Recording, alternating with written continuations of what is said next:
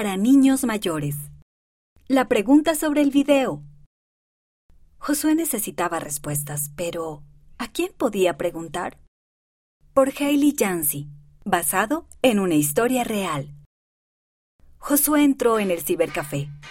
Las computadoras cubrían las paredes y los zumbidos y los sonidos metálicos de los videojuegos llenaban la sala. Él no tenía computadora en casa, así que había ido allí para utilizar una. Estaba deseando ver videos geniales. Su amigo Carlos entró detrás de él. Josué le dio dinero al dueño y luego Carlos y él buscaron una computadora libre. Primero Josué buscó un video divertido del que le había hablado un amigo en la escuela. Luego Carlos escogió un video y así fueron turnándose. Mira, este es sobre la iglesia, dijo Josué, y después hizo clic en el video y comenzó a verlo.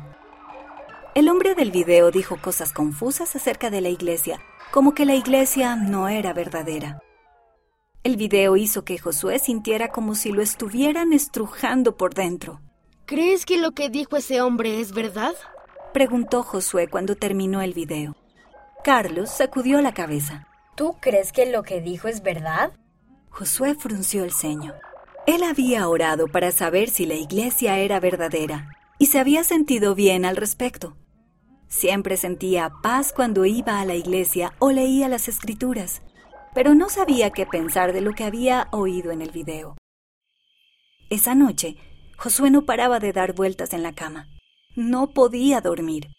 Tenía muchas preguntas en la cabeza. ¿Pero a quién podía preguntar?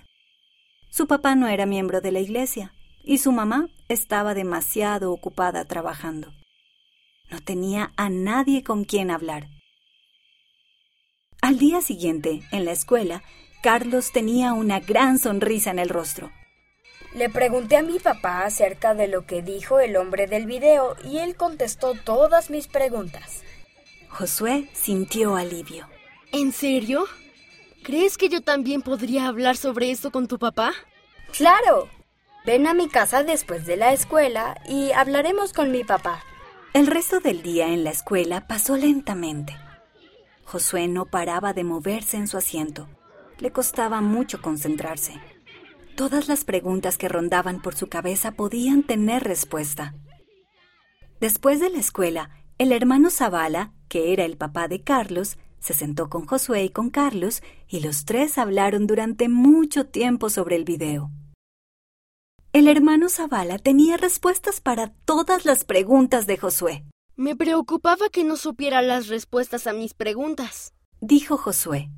Aunque yo no la supiera, el Padre Celestial siempre tiene respuestas. Dijo el hermano Zavala. Pero cuando yo oro para saber algo, solamente recibo una impresión. En realidad no obtengo una respuesta. Dijo Josué. A veces un sentimiento es nuestra respuesta. Explicó el hermano Zavala. Siempre podemos seguir escudriñando las escrituras y orando para conseguir entender. Es posible que las respuestas no lleguen de inmediato, pero no pasa nada. El Padre Celestial sabe todas las cosas que nosotros no sabemos y el Espíritu Santo puede ayudarnos a sentir paz. Durante el resto del día, Josué pensó en lo que el hermano Zavala había dicho. Esa noche se arrodilló a orar. Padre Celestial, exclamó, ¿es verdad lo que dijo el hermano Zavala? No quiero sentirme confundido. Josué se sintió tranquilo y feliz. Estaba agradecido por poder seguir haciendo preguntas y se alegró de que el Padre Celestial le diera la respuesta que necesitaba. Esta historia tuvo lugar en Guatemala.